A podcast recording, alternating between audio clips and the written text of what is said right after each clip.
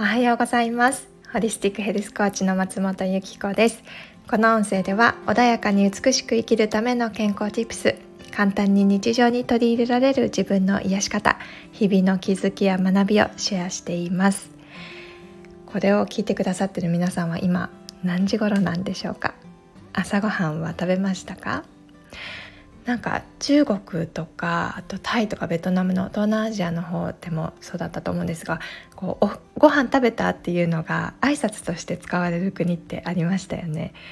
ご飯食べたっていうのが元気と同じように会話で使われるってなんだか素敵ですよね。はいというのは置いといてですね私あの最近自分の食事に変化があったんです。どんな変化かというとめちゃくちゃお米を食べるようになりました。特に朝ごはんが一番変わったんですよね。私オートミールが大好きでもうオーストラリアにいる時から何年も朝ごはんにはオートミールを食べる機会が多かったんです。冬はミルクとグツグツ煮て温めてで夏は overnight oats って言って前日にね冷蔵庫でこうふやかしミルクと一緒にふやかしておいたオートミールにフルーツやナッツ乗せてこれがね好きだったんです。なんですが1ヶ月ほど前にたまたまオートミールが切れてしまってでストックがなかったのでじゃあ今日は他のものにしようと思ってで冷凍してあった玄米ご飯と納豆と前日の残り物のお味噌汁っていう風のを食べたんですね。そしたらまず午前中のあの小腹の好きっていうのをあんまり感じなくなったんですよね。満足感が続くというか。オートミールも食物繊維豊富で腹持ちはすごく良かったんですけど私の場合はご飯の方が腹持ちが続くかなっていう感覚がありました。こう噛むね回数も増えたりするのでね。でお昼ご飯も、まあ、お家にいる時は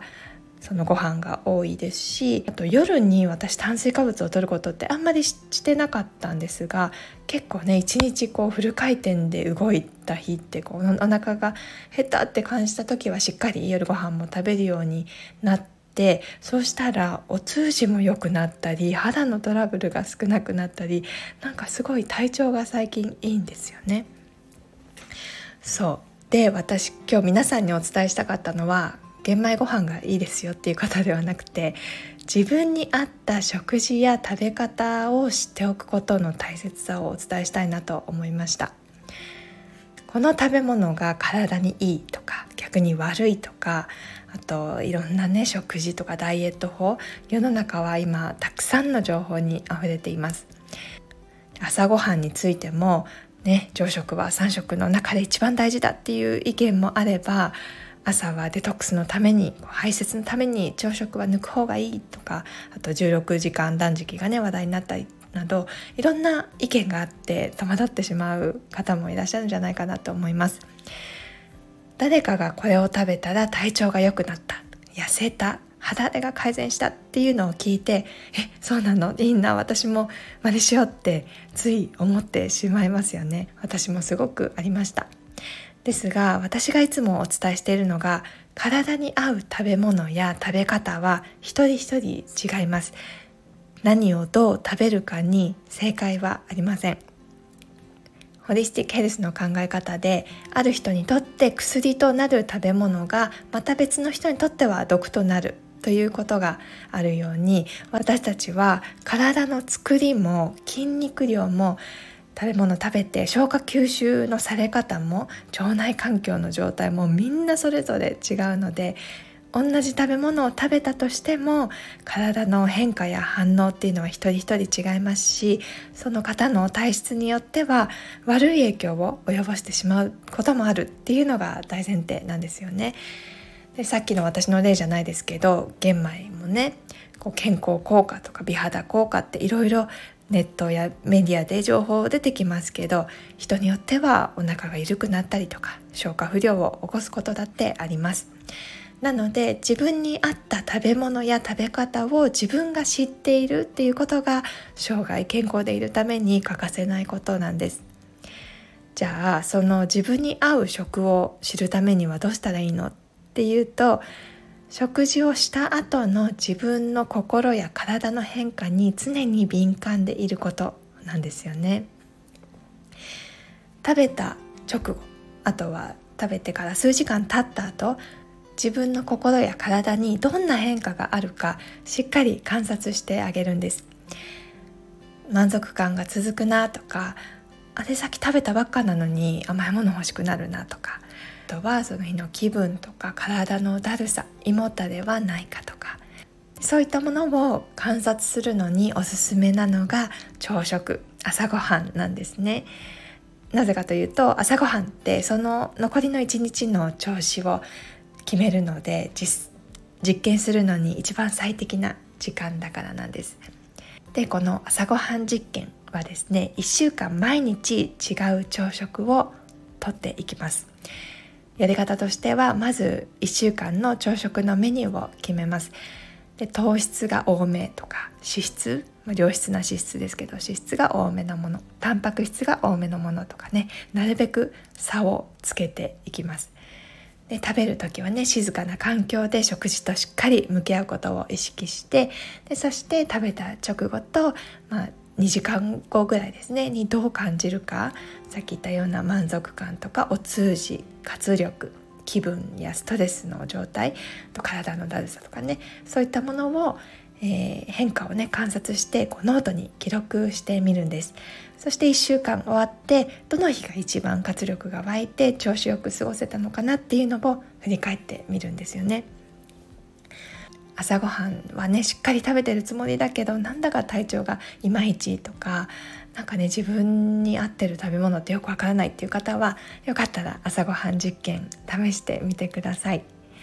朝ごはん実験について以前書いたブログがあるのでそちらのリンクも概要欄に載せておきますね。おすすめのメニューとかあと記録用のその心や体の変化を記録するノートもダウンロードができるようになっているのでよかったらそちらもご活用ください。であとは最後にもう一つ。これが自分に合うとかこれは合わないって分かってもそれはまた季節や年齢によって常に変化していくということも覚えておいてください。例えば夏にはね体をクールダウンさせてくれる夏野菜だったり水分たっぷりの果物をね体は欲するし逆に冬には体を温めてくれるスープだったりお鍋とか根菜類が調子を整えてくれますよね。あとは今自分が合うと感じる食事法も年齢を重ねて体も変わっていく中でまた合わないことも出てくるかもしれません。あとはグルテンフリーとかね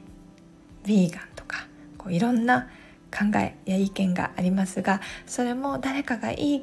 とかね悪いとか言うからではなくて自分の体の状態とあと理想の体っていうのを自分がしっかり理解して自分が決めることこれをぜひ忘れないでいてほしいなと思います。私はもう学生の頃から何年もの間そういったネットとかの情報を鵜呑みにしてえこれや食べたら痩せるんだとかえこれお肉食べちゃダメなの？とかいちいち影響されて振り回されていました。